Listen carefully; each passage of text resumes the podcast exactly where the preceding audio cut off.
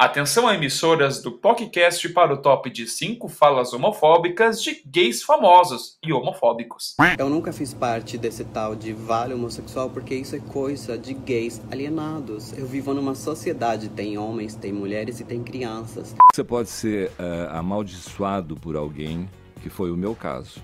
Eu fui, ama eu fui amaldiçoado por uma tia minha quando eu era criança. É. Essa campanha, casamento de homossexuais. Aí vão pra rua, eh, queremos direitos. Aí como é que isso é o direito do gay? Eles pegam um caminhão, se vestem todo de drag queen e vão pra rua fazer pouca vergonha reivindicando direito. Mas vão pra igreja rezar. Que eu, como negro, como pobre, como homossexual, não, não me vitimizo. Mas eu sou um gay que gosto de ser homem.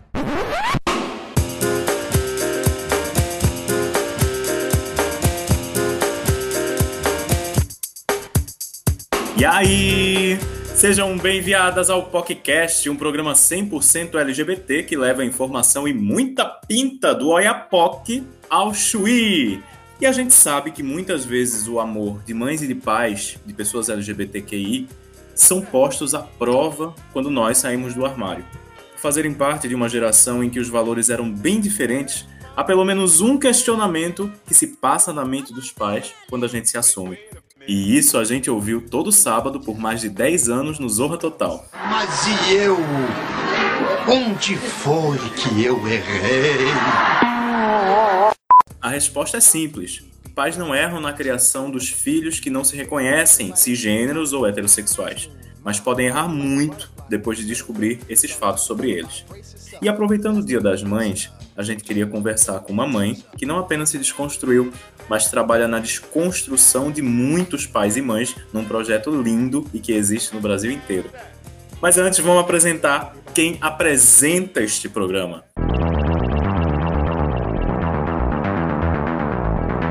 Na nossa passarela, o tesouro da mamãe, o menino de ouro, diretamente de Porto Alegre, o jornalista Felipe Goldenberg. Olá, pessoal, bom dia. Eu só queria dizer que depois do meu corte de carboidratos, eu perdi 4 quilos em 10 dias. É isso, sejam felizes. Parabéns, amigo, parabéns. o programa hoje vai ser até mais leve, não é verdade? Prioridades. E eu, o menino estudioso, que não pensa em namorada porque gosta muito de estudar o publicitário recifense Lucas Araújo. E quem entra hoje para a nossa boate é a mãe feminista e coordenadora nacional e regional do Mães pela Diversidade, Gi Carvalho. Tudo bem, Gi? Tudo ótimo, cada vez mais colorido. E agora. Oh, coisa mais linda! que bom ter você aqui, Gi. É um prazer pra gente, viu? Obrigada, gente. Estou aqui para colaborar. Vamos lá.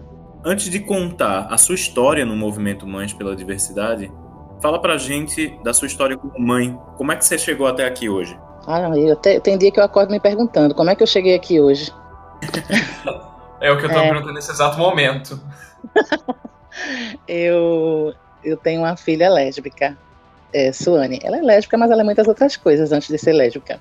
E a minha filha, ela me falou que era lésbica num período em que eu não aceitei muito a condição dela, a condição sexual dela. E, mas a gente sempre teve uma relação muito boa e eu não queria ser e nem viver brigando com ela por conta de uma coisa tão, tão dela, tão subjetiva, tão, tão própria. E me magoei muito ela quando descobri que ela era lésbica. E, e a, a mágoa que eu causei nela doeu muito em mim também mas eu queria muito me desconstruir. Eu acho que ela foi um, um agente potencializador da minha salvação, porque ela me salvou de ser uma pessoa ruim, uma pessoa amarga, uma pessoa cruel, uma pessoa preconceituosa. E logo depois eu me vi é, numa situação bem delicada com ela, porque ela e a namorada, isso acho que um ano depois, sofreram uma agressão onde elas moravam. E eu senti muito medo de perder ela. Onde elas moravam? Como assim? Não entendi. O que foi que aconteceu com ela? Você pode falar? Quem é o gaúcho da vez aí? É, sou eu, Felipe. Oi, Felipe. Ela sofreu uma agressão lá em Jaguarão. Você conhece Jaguarão? Jaguarão fica no sul? No sul, no, na, ali na fronteira com, com o Uruguai. Nem sei onde é que fica. Ela foi para Jaguarão estudar, na Unipampa de Jaguarão. Ah. Unipampa. Unipampa eu conheço. Ela passou quatro anos na Unipampa e eu acho que em 2016, no dia do impeachment da Dilma. Certamente Ei. é esse dia. Esse dia marcou para mim. Ela, ela e Carol sofreram uma perseguição de um pessoal lá da, da cidade e eles foram até a casa delas e agrediram entre elas e como não conseguiram derrubar o muro da casa delas.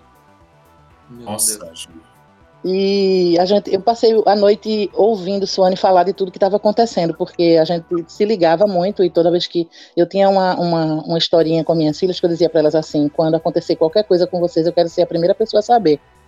E aí ela, durante o acontecido, ela me ligou. Então eu acompanhei toda a perseguição, toda a angústia de, de, de agressão que eles estavam tentando fazer. E eu fiquei muito, muito, muito ruim, porque eu estava muito longe. Tu em Pernambuco e ela lá no sul. Era lá no sul. E a gente, eu só acompanhei tudo por telefone. Quando eu acordei de manhã, eu já tinha as imagens de, do amigo delas que tentou defender elas, com a, com a cabeça machucada, porque é, tacaram um pau na cabeça dele. E ele mandou as fotos da, do ferimento, e ela mandou as fotos do muro no chão. Era um dia que estava chovendo muito. Eu daqui, eu só conseguia chorar e rezar, né? E aí, mas eu, mas eu me lembro que eu tinha um desejo muito grande no meu coração, era que alguém chegasse junto da minha filha e abraçasse ela. E, e ela estava lá sozinha e eu estava aqui à distância eu não conhecia ninguém para quem ligar. Então eu postei na rede social tudo que aconteceu com ela. Postei foto, postei minha, minha angústia, minha, minha preocupação. E aí, no outro dia, aquilo ali estava de um jeito que todo mundo estava mandando mensagem. Tinha gente de Jaguarão me ligando, o próprio prefeito da cidade me ligou. Ah o pessoal da coordenação do curso dela me ligou, só que eu tentei de tudo, porque o que é que acontece? Quando a gente tem um filho, e Suane foi uma, uma criança que, quando criança, ela, ela era obesa, ela era pesadinha, então quando ela passava por qualquer, qualquer questão de bullying na escola, eu só tinha, eu só tinha duas coisas a fazer para defender ela. Uma era brigar com a escola toda, a outra era tirar ela da escola. E eu sempre fiz isso. Eu tirava minha filha da escola porque eu achava que ela não tinha que incomodar ali, porque ela era o problema da escola. Então, quando Suane sofreu essa agressão, eu tive esse mesmo sentimento de que, sabe uma coisa, eu vou levar minha filha daqui porque ela está incomodando, porque ela é sapatão. Só que ela tinha um curso, ela foi para lá, a gente fez todo um investimento de estudo nela, ela conquistou aquela vaga, ela foi buscar o, o, o futuro dela ali. E eu achei injusto fazer isso de novo, sabe? Não era para eu pegar minha filha e levar para casa, de jeito nenhum, para não incomodar a cidade. Isso é, então, isso é meio, meio, que culpabilizar a vítima em algum, em algum jeito, de algum jeito, né? Isso. Aí eu, eu comecei a, a, a postar tudo que era de revolta, de, de, eu acho que era militância já é, entrando, internalizando em mim, sabe? E aí eu comecei a postar, a postar e descobri o Mães pela Diversidade. Quando eu descobri o Mães pela Diversidade, eu descobri a Renata dos Anjos, que é a coordenadora do Rio Grande do Sul. Só que a coordenação do Rio Grande do Sul é em Porto Alegre. E é distante de Jaguarão. Então eu não ia ter essa mãe ali abraçando minha filha. Eu fiz todo o apelo, ela me apresentou o grupo e logo em seguida a coordenadora da Bahia me chamou a militar com ela. E eu entrei. Então, em setembro de 2016, eu já estava como coordenadora do Mães pela Diversidade. Uhum. Que massa. Minha filha continuou lá, no Rio Grande do Sul, até terminar o curso. Hoje ela já está aqui comigo em, em Recife, ela e Carol, minha nora. Mas, assim, eu comecei a descobrir que eu podia fazer mais do que tirar ela da cidade, sabe? Eu podia trabalhar outras questões, eu podia trabalhar as famílias e, e sensibilizar a sociedade para se transformar para aceitar minha filha ou para respeitar minha filha. Então não era eu que tinha que fazer uma transformação dentro do ser humano maravilhoso que é minha filha. Eu tinha que transformar a sociedade para receber ela de alguma forma você também tinha que se transformar, né? Isso, mas a, essa transformação em mim, ela já estava acontecendo. Da hum. pior maneira possível, porque o que, é que acontece com as mães? Muitas mães, elas pensam no grupo como um grupo de autoajuda, certo? Certo. Elas pensam no grupo, um lugar onde elas vão chegar e vai ter um grupo de mães que são os pares, que são parecidas, que vivem as mesmas angústias, mas que vão estar ali cuidando delas. E eu me deparei com essa mãe que queria cuidar de outra mãe, mas eu estava muito preocupada com a questão social dos filhos delas. Então eu não quero estar abraçando mãe, eu quero estar trazendo filho. Eu quero estar atraindo o filho para o cuidado que a gente precisa ter com eles. Eu quero que eles entendam que o movimento de mães está aqui para acolher as mães, mas que não está para ir sozinho nessa, está para ir junto com eles, não por uhum. eles. Tá para ir com eles. É, é triste porque é uma história pesada que é preciso que aconteça para despertar um sentimento de eu tenho que mudar e as coisas não podem continuar assim, né? Uh, quantos anos a tua filha tinha quando ela foi para a universidade? Quando, quantos anos ela tinha quando ela falou que era lésbica para ti? A minha filha foi para a universidade com 19 anos. Só aos 20, eu acho, 21, ela me falou que era lésbica. Até então, eu não fui essa mãe que sabia. Entendi. Eu não desconfiei de nada. Mãe nem sempre sabe isso. Nem sempre. É isso mesmo que eu tô querendo dizer para vocês, nem sempre. Eu estava tão preocupada com outras questões a respeito dela, do tanto bullying que ela sofreu por, por ser gordinha. E eu acompanhei ah, algumas vezes em que ela. Na verdade, eu acho. Isso Anne sempre gostou de pessoas, sabe? Ela sempre gostou de pessoas. Eu, eu hoje em dia aprendi a gostar de pessoas. Eu, eu olho para as pessoas, eu não olho para a identidade das pessoas, nem para o que elas são, nem para o profissionalismo delas, nem nada parecido. Isso é muito massa, né? Porque eu acho que devia ser assim com todo mundo. A gente devia conhecer as pessoas, se apaixonar pela integridade delas para poder dizer o que a gente quer com elas, sabe? Claro. Ela... Então eu acho que Suane ela sempre foi apaixonada por pessoas. Então houve várias, vários casos de, de Suane apaixonada pelos coleguinhas da escola. E ela contava em casa muito Sim. timidamente, porque ela sempre foi tímida, ela dizia assim, ah, mãe, eu acho que eu tô gostando de fulano, eu acho que eu tô gostando desse crânio, sabe?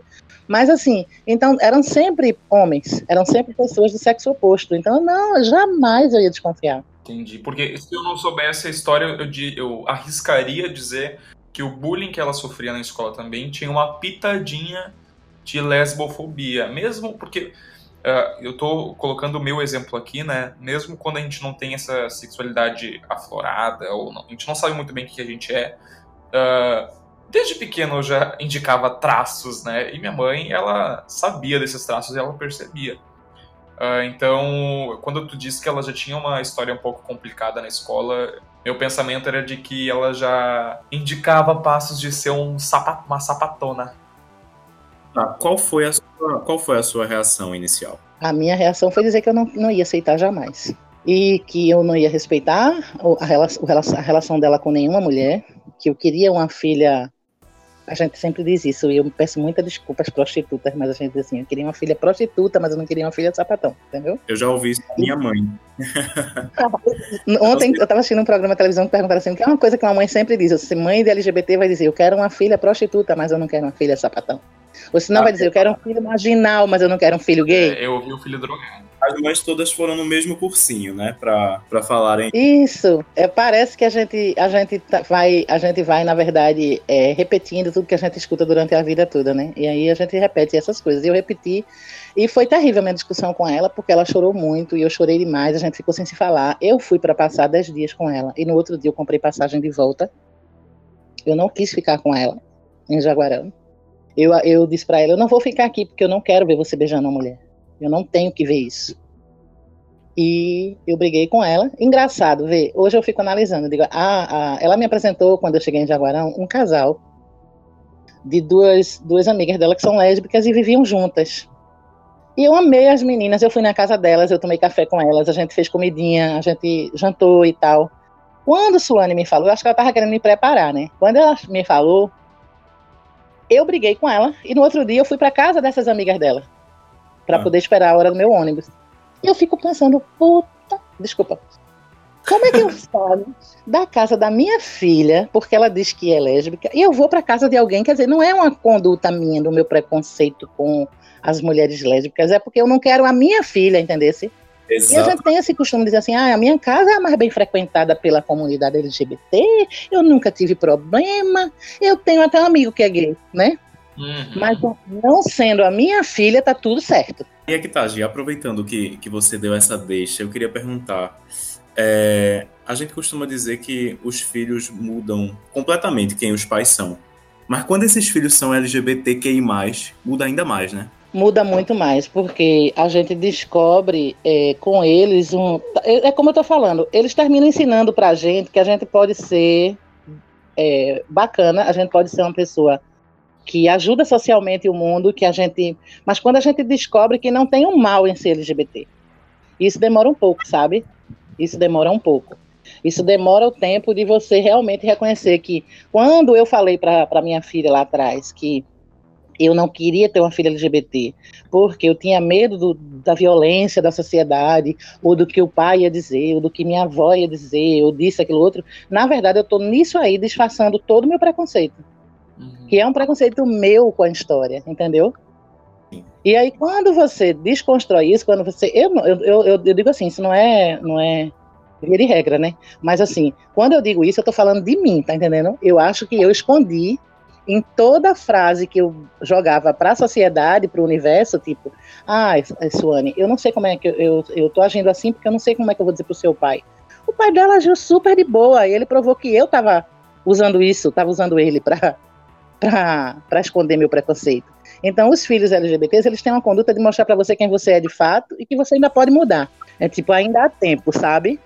Aproveita que eu tô te dando a oportunidade de ser uma pessoa melhor. Sim, e eu acho que uh, os pais de filhos LGBTs têm um choque de realidade, mas não vale a pena se fechar para isso e ignorar essa, sim, nem se é condição, mas esse fato, né, sobre teu filho, essa, essa, esse detalhe, e botar, às vezes, fora no lixo de filho. Eu conheço até pais que expulsaram os filhos de casa Sim. Por, por causa disso, o que, que tu diria para um pai ou para uma mãe que pensa que expulsar o filho de casa, por exemplo, é a melhor solução e não tem papo para isso, vai ser assim e pronto? Eu diria que ele deveria procurar uma conduta mais amena para não colocar o filho em risco, porque não adianta depois você chorar o leite derramado, eu não vou dizer que chorar em cima do leito de morte do filho, pelo amor que você sentiu a vida inteira, mas esse amor não, não teve valor na hora que você botou ele para fora de casa, né? E hoje em dia, os meninos perguntam assim, é, os meninos que eu falo, os meus filhos que não são biológicos, né? Eles me cobram assim, mãe, será que se eu marcar, você vai na minha casa conversar com minha mãe, como se a gente tivesse uma poção mágica ou uma receita mágica de como conduzir isso com o outro, sabe? E a gente não tem. Agora, é, eu não sei porque é, a expertise da psicologia diz pra gente que existe um tempo para tudo, né?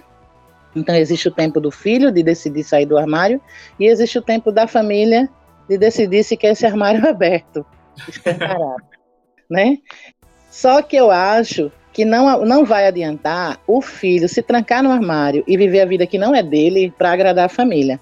Claro. Não, não adianta, não vai ser legal nem para um nem para outro. O que a família tem que entender é que ela pode mudar isso e ela pode realmente fazer um, uma, uma ação positiva, uma ação de convívio, sei lá. Eu digo para mim assim: tenta fazer um acordo de convívio, não força a barra agora, espera o tempo da tua família, mas também não se nega.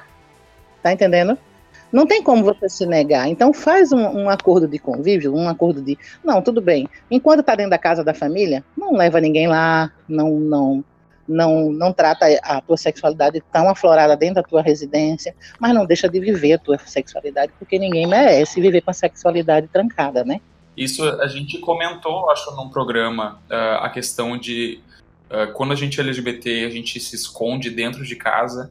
O pensamento que a gente mais, uh, mais tem é caraca, que vontade de sair de casa, arranjar um estágio que pague, sei lá, 800 reais, pagar meu próprio aluguel só para eu poder, sei lá, ficar com as pessoas que eu quero sem neuras, né? E o quanto isso é problemático, porque eu tive esse pensamento quando eu tinha 16 anos, tá?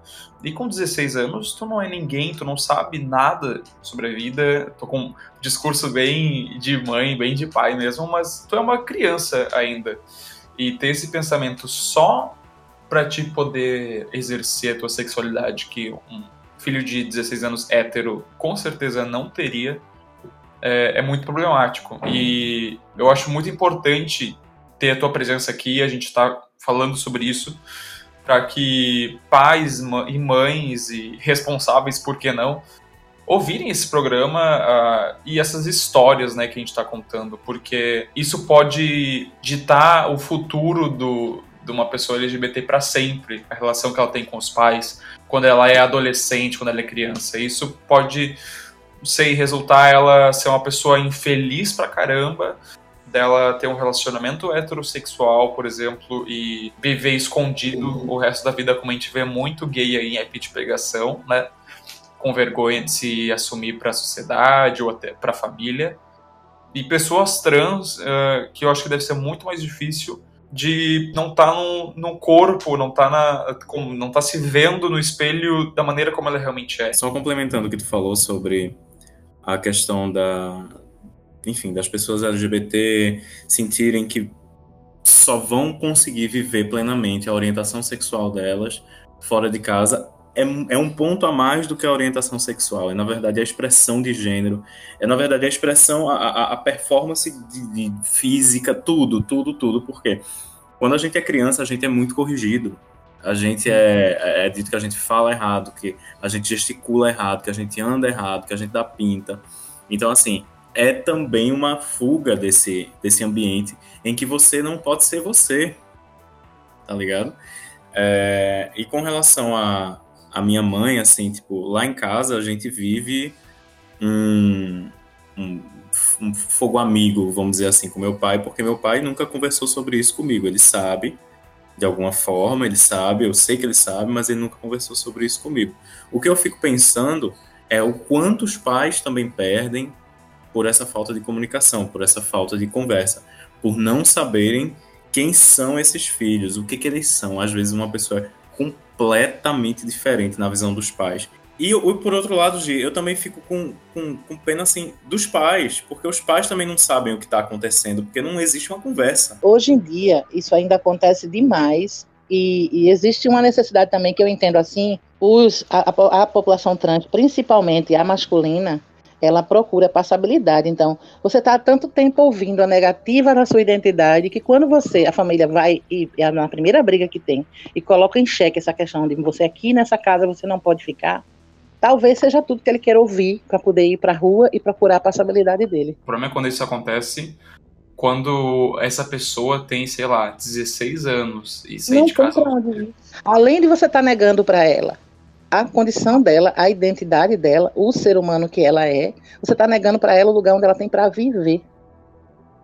Hum. E aí essa pessoa é colocada de casa para fora, vai embora, fica vulnerável na rua, fica exposto a uma sociedade doente que hoje em dia só pensa em matar, exterminar, acabar com a, a, a população LGBT. E aí a família e, e, e, quem vai ser culpabilizado por isso? Aí a gente tira muito a carga da culpa da, das costas dessa família mas na verdade ela foi quem apertou o gatilho social para essa situação, entendeu? É, e eu, eu jogo isso para mim, por exemplo, quando eu penso, eu entrei na faculdade com 16 anos, tá? Na faculdade de jornalismo. Uh, e foi com essa idade que eu comecei a ter relações homossexuais. E a descobri o um mundo que existia lá fora de casa. Eu morava em Alvorada, que é região metropolitana, num bairro bem pacato, assim, e eu comecei a ir para capital todo dia e foi ali que eu descobri que, opa, tem coisa aqui que eu não tô, não tô sabendo que existia não. E foi na cidade que eu queria, sei lá, arrumar um, eu pensava, né, que eu vou arrumar um estágio, eu vou sair de casa, eu vou transar todo dia em casa e levar os meus, meus boyzinhos para lá e eu vou ser muito feliz. Uh, ainda bem que isso não aconteceu. Ainda bem que isso não. É verdade. Verdade. Porque se eu já fiz, eu, eu fico pensando, se eu já fiz tanta merda morando em casa e escondendo as coisas dos meus pais até eles né, saberem que eu era gay, imagina o que poderia acontecer se eu não tivesse em casa. Assim, eu sei que tem uma questão de amadurecimento muito forte que acontece, uh, que tu ganha a tua, tua independência, tu aprimora até a tua identidade, né? Mas eu não tinha cabeça naquela época para isso acontecer, né? E eu, eu, imagino que muita gente também não tem essa essa cabeça, porque pode dar muito certo, mas na maioria das vezes quando eu as pessoas conheço dá muito errado, né? É então, essa a falta de acompanhamento dos pais, quando tu diz que tu é, quando tu assume, né? Isso pode a, a, reação dos teus pais acho que pode te levar para um caminho muito bom ou um caminho muito mal. No, no primeiro mês quando eu falei para os meus pais que eu era gay uh, foi uma reação péssima principalmente da minha mãe. Eu achei que a minha mãe ia ser a pessoa que mais ia me aceitar e ela foi a que mais me rechaçou assim que falava essas frases preferia um filho drogado ou um bandido ao filho gay sabe? Uh, ficava aquele clima muito pesado um jantar, por exemplo, que tinha toda a família. Mas a minha irmã e meu pai foram os primeiros, assim, a aceitar de boa, entende? Coisas que eu não esperava. De, e a minha mãe, ela tem uma, uh, um passado, assim, um histórico já de depressão, de ansiedade, e atacou a, a depressão dela de novo. Então foi um, um período bem, bem complicado, bem puxado para mim. Mas hoje, de, depois, eu acho que é um processo de aprendizado para mim e para ela. Que ao mesmo tempo que eu estava me fechando uh, na defensiva para qualquer tipo de ataque ou de contestação, a, é um aprendizado para ambos. E graças a Deus a gente conseguiu se acertar e hoje a gente se aceita de boa e a relação é ótima, né? Mas isso é um caso. Eu tenho outros amigos que foram expulsos de casa, infelizmente. E eu acho que é isso que a gente precisa combater, a gente precisa falar sobre. Porque. Então, não que muita família às vezes faz isso de botar para fora de casa, esperando que na hora que diga assim, ah, ou você é, volta a ser quem você era, ou você esconde quem você é. Na verdade, eu não sei que tipo de frase eles usam, porque eu nunca botei minha filha para fora de casa, mas é, e, e, a expectativa que eles têm é que de retorno a, o filho diga, então tá bem, eu vou ficar aqui, você a pessoa que você quer que eu seja, porque não tem outra opção, entendeu? É. E, e é, é, é, a última cartada que eles dão assim para tentar fazer com que o filho seja aquela pessoa que eles querem que seja.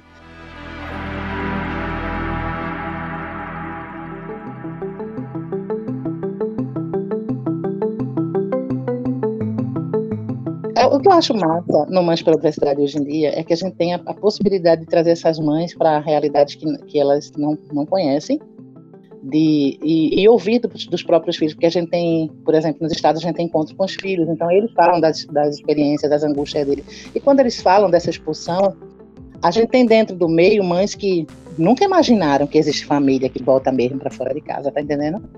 E essa realidade é, é um, chega para elas num formato de, poxa, realmente a gente tem que fazer alguma coisa e não é só pelo meu filho, tem que fazer pelos outros, sabe?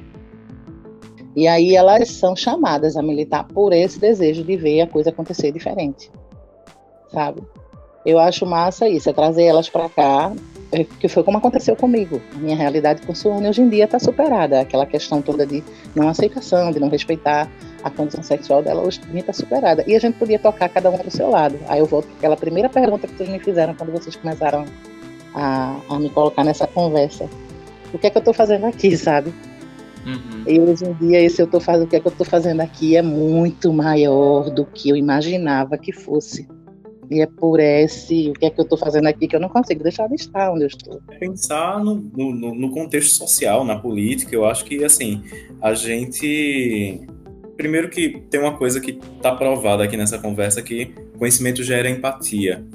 Então, quanto mais Verdade. você sair da sua bolha, você vai entender a realidade do outro, o problema do outro, e eu acho que é muito isso que falta hoje em dia. Eu acho que o contexto político da gente é totalmente o contrário de empatia, sabe? É cada um olhando para o seu próprio umbigo e vendo é, e, e, e ditando que certas regras, certos padrões são regras, quando na verdade certos padrões eles mal existem num contexto social. Eu acredito que hoje em dia a minoria das famílias é formada por pai, mãe, filhos. Eu acredito que tenha mãe, mãe, mãe, filha, mãe, filho, pai, filho, mãe, duas mães, uma, enfim, uma tia, etc. Enfim, quando a gente conhece que a realidade não é aquilo que passam pra gente o tempo inteiro e que a realidade não é só aquela bolha da gente, a gente é capaz de enxergar a realidade do outro. Eu acho que é, é, é esse muito trabalho que o Mães pela Diversidade faz.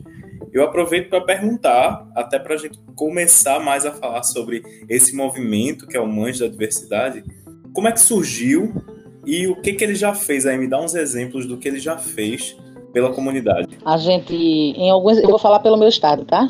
desde que eu entrei no Mães pela Diversidade, em 2006, eu consegui por exemplo, criar um grupo de trabalho de psicologia e direito para dar suporte e acolhimento ao LGBT em situação de extrema vulnerabilidade. Então, nós, nós não somos CVV, nós não temos a expertise de um CVV, nós não temos a técnica do CVV. Mas sempre chegava para a gente demanda de, de filha em suicídio. E a gente não sabia como lidar com isso. Então a gente conseguiu fazer um grupo de trabalho, que são voluntários sociais, voluntários de verdade. Eles atendem voluntariamente, socialmente, a população LGBT em situação de extrema violência e vulnerabilidade. A gente tá, tem um projeto ainda que a gente já tem um pontapé nele, mas a gente tem que tirar ele da, da gaveta junto com o Ministério Público, a Defensoria Pública e alguns movimentos, que é o projeto de interiorização do movimento social. Então a gente tem que fortalecer esse vínculo da caravana para que a gente saia da região e vá para o interior do estado, onde as demandas são maiores e, e muitas delas são subnotificadas. Então, a gente tem feito palestras em escola, nós fazemos palestras de, de saúde para a população LGBT, com cuidado, prevenção. Isso é, também agregado ao trabalho de acolhimento que o Mãe sempre fez, que é aquele via rede social, onde as pessoas entram nas páginas e nos perfis. Para ser mãe pela diversidade, tem que ser mãe ou pai de LGBT. E aí a gente faz esse trabalho, que tem mais um recorte político, de fazer audiências públicas, de estar tá cobrando políticas públicas para a população LGBT como Mãe pela Diversidade, mas a gente também tem um grupo de trabalho que faz acolhimento social. Muitos, muitas, muitos gestores, instituições que trabalham dentro da, política LGBT no Estado, os parceiros, a rede, ela nos procura e nos referencia para o atendimento à população LGBT, para o acolhimento se tornaram referência no, não só no estado, né, mas a gente tem, no por país. exemplo, a, aqui no estado a gente tem um centro de combate à homofobia, funciona? Sim, massa. É uma equipe maravilhosa que eu, eu realmente eu dou um aval de, de potência, de profissionalismo muito grande. Mas eles funcionam em horário comercial. E de sexta-feira à noite ao domingo à noite é onde acontece o maior número de violência contra a população. E aí, para essa população que fica sem proteção durante o final de semana, nós trabalhamos em regime integral, 24 horas do dia, com a equipe de acolhimento. Que massa. Vocês têm uh, dados de qual o estado em que mais ocorre esses casos de preconceito? Assim, qual o estado em que vocês mais procurados?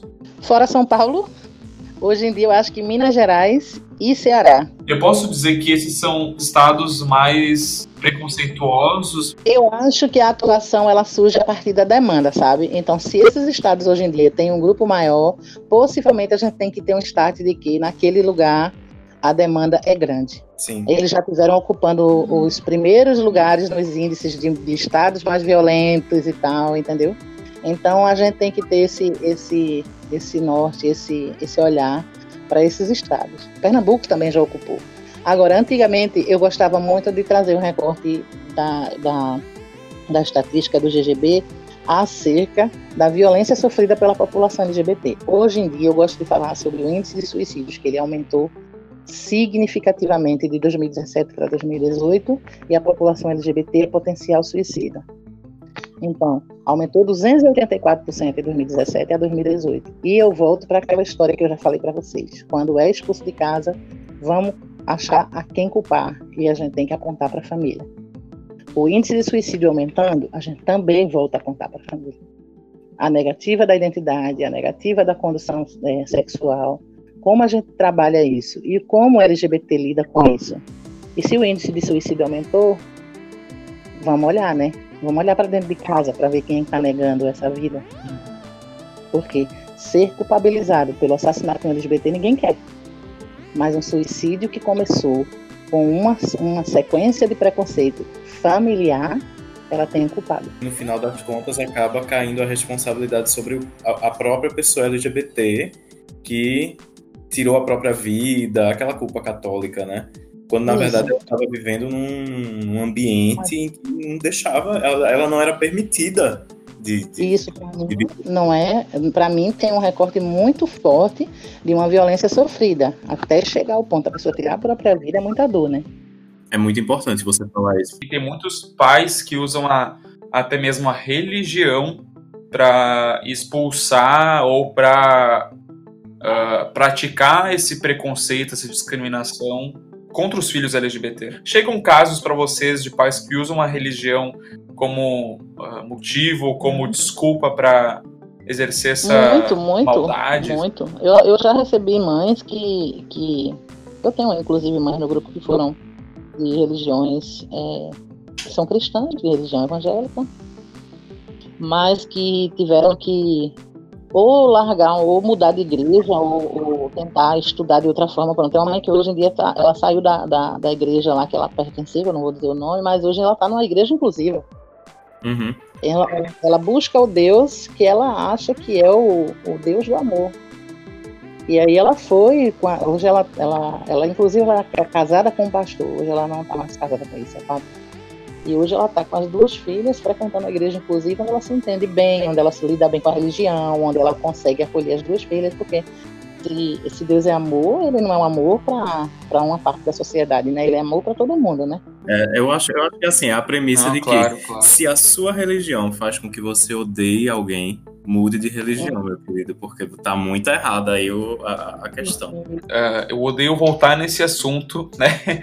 Mas pais e mães uh, de, pessoas LGBT que votaram em Bolsonaro por ele uh, levantar a bandeira, entre aspas, né, da religião, do, do cristianismo, do Deus acima de todos, que é o, o, totalmente o contrário que a pessoa prega. A pessoa, isso, uh, pelo que eu entendo dos ensinamentos de Cristo, pelo menos, é o que ele menos ia querer. Ele ia andar com a gente. Ele ia certo que ele ia ter um rolê com a gente. É. assim como ele andava com as piores pessoas, digamos, né, na época da Bíblia.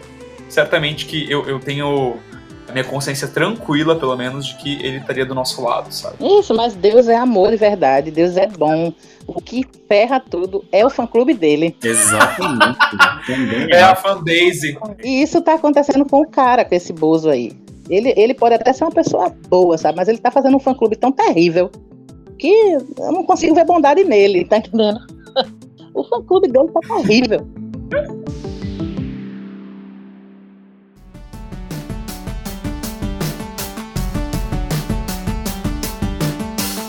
Me diz uma coisa, Gi. É, eu hum. sou um pai, mãe, parente de uma pessoa LGBT. Como é que eu faço para entrar no movimento Mães pela Diversidade? Eu pago alguma coisa? Eu tenho que ter muitas horas livres? Quem é que eu procuro? Bom seria que pagasse. Nós não somos um movimento, nós somos um movimento suprapartidário, laico e independente. Nós não temos recursos para mantermos nossas ações. Nossas ações são mantidas pelo nosso próprio bolsinho, quando o bolsinho tem, né? Para entrar na Mãe pela Diversidade é, é necessário ser mãe ou pai de LGBT. Os familiares, eles entram, por exemplo, é, uma avó que, que foi, que assumiu o papel da mãe a vida inteira, ela entra no grupo como, como mãe pela diversidade. Sim. Mas é, ela não ocupa o espaço de fala de uma mãe, sabe? E, e entra no É mais um voluntariado, por exemplo, entra. isso? Isso entra. A gente é como um voluntariado, é como um parceiro da ação, sabe? Ela tem como somar, porque ela conhece esse filho, ela sabe das dores que ela passou com ele e tal. E hoje em dia a gente está até repensando essa conduta, sabe? Porque eu acho que se a avó ela criou e a mãe desprezou, eu estou levando para uma. tentando é, colocar uma, de uma forma lúdica, assim, a mãe desprezou, a avó criou. Quem é mais mãe nessa história? É quem cuida, né? Então, eu acho que a gente tem repensado isso na nossa, nas nossas diretrizes, na nossa conduta quanto ao estatuto, mas é, os, os parentes eles agregam como parceiros das, da, do Mães. E aí a gente cria reuniões, a gente faz aqui em, em Recife, a gente sempre faz. Todo último domingo do mês a gente faz um encontro no Parque da Jaqueira, onde todos vão, parentes, amigos, vizinhos, todos os que a gente chamava antigamente do, S, né? Dos simpatizantes. Mas é, reuniões de mães, só mães e pais que, que participam, e essas são sempre no segundo domingo do mês. A gente tem uma série aqui em Recife, coisa que alguns estados ainda não têm. A gente tem uma série mantida pelas mães. Ah, que legal.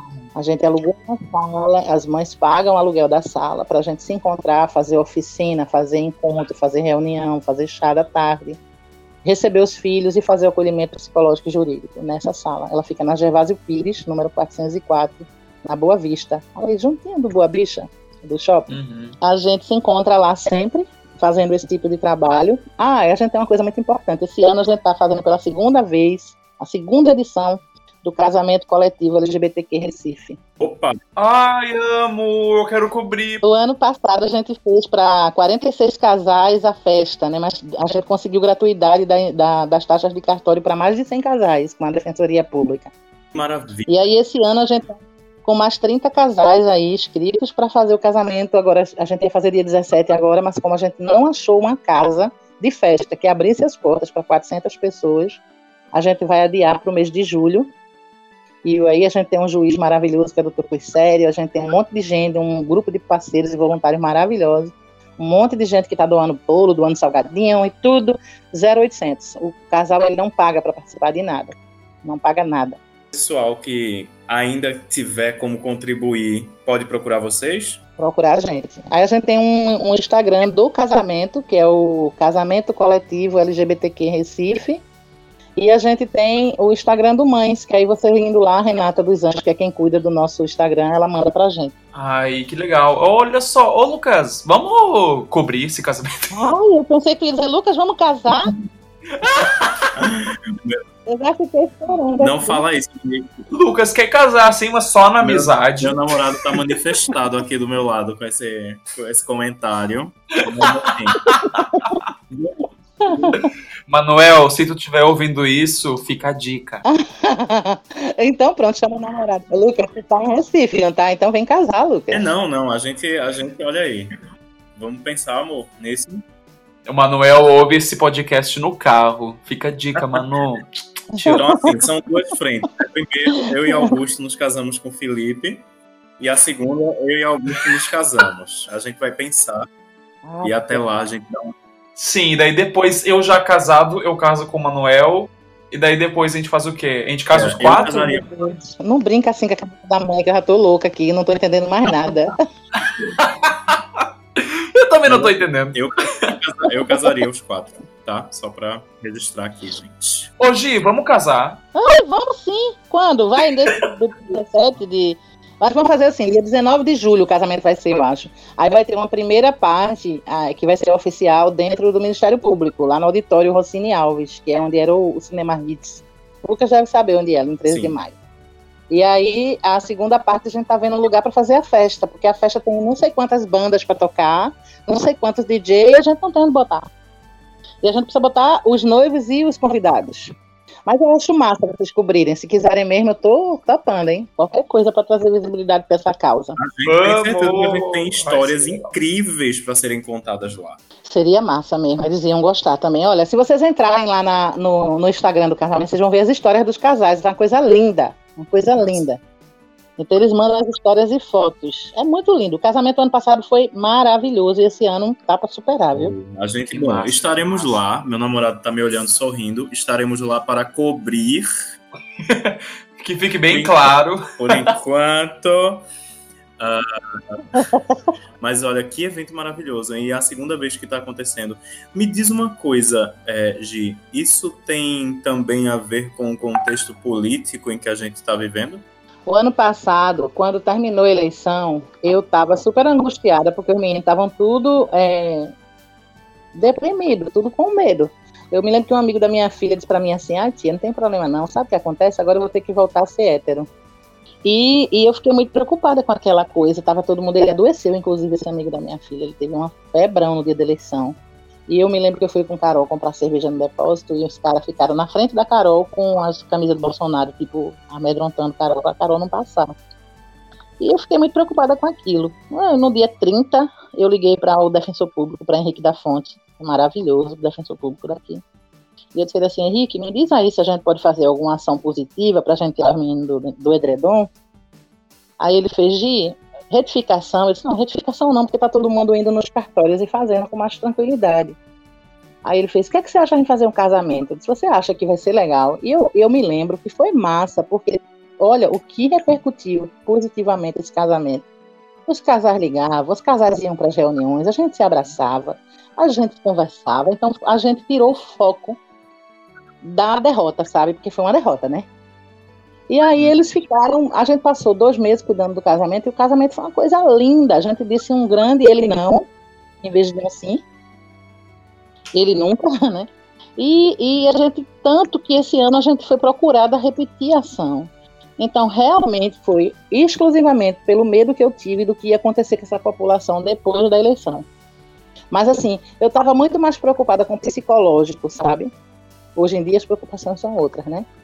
Não, Mas... Sim. Nossa, eu me lembro, eu me lembro claramente a questão do Bolsonaro. Uh, eu estava trabalhando na, no jornal Zero Hora, na, na época lá em Porto Alegre.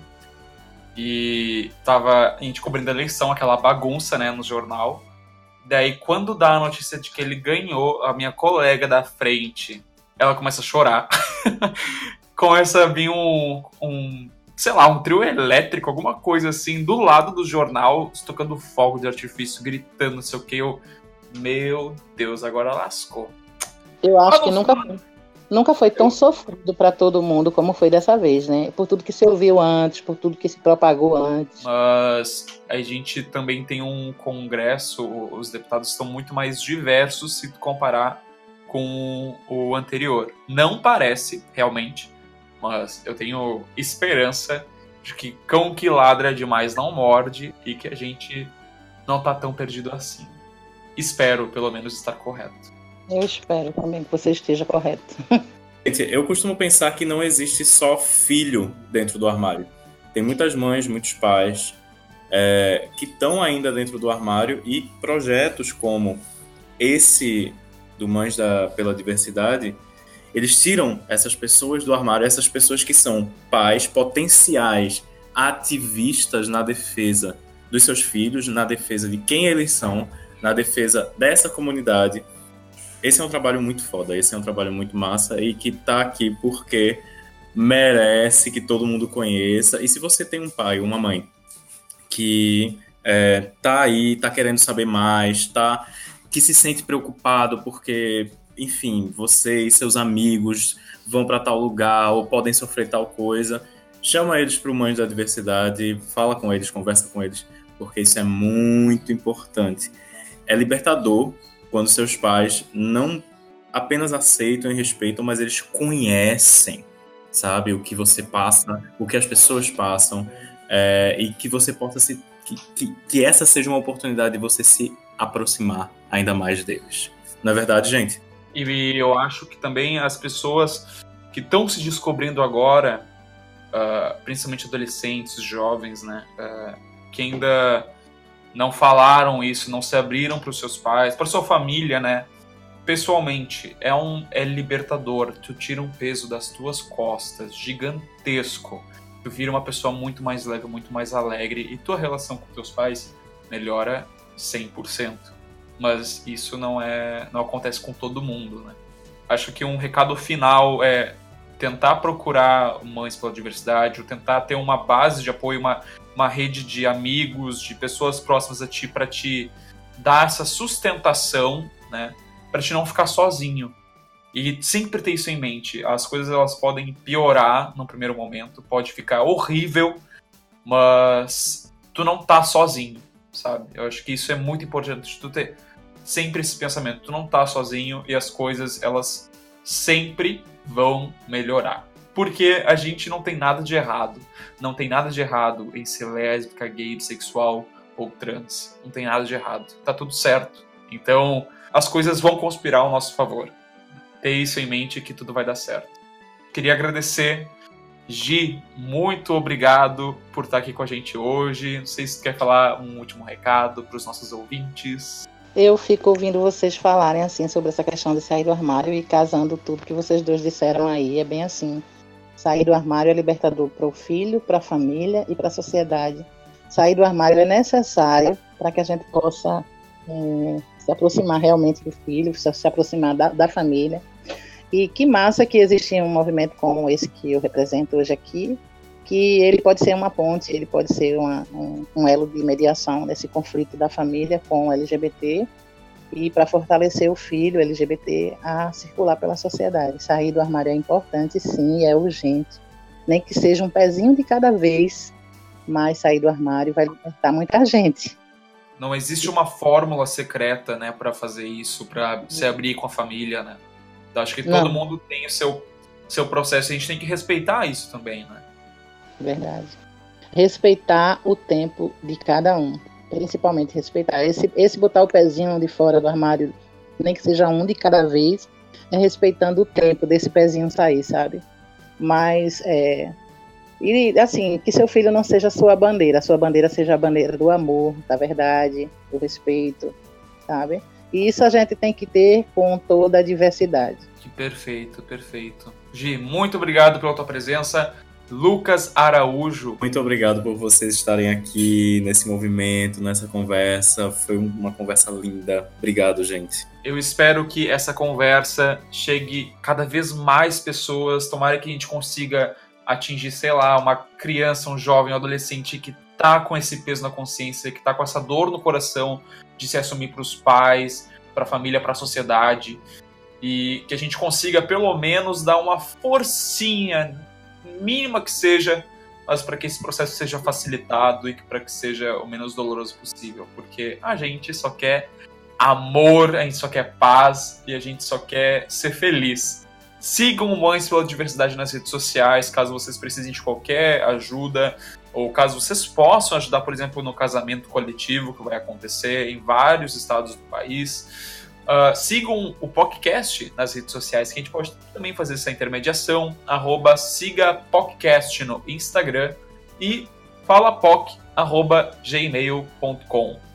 Beijo, meu povo. Sejam felizes. Fui!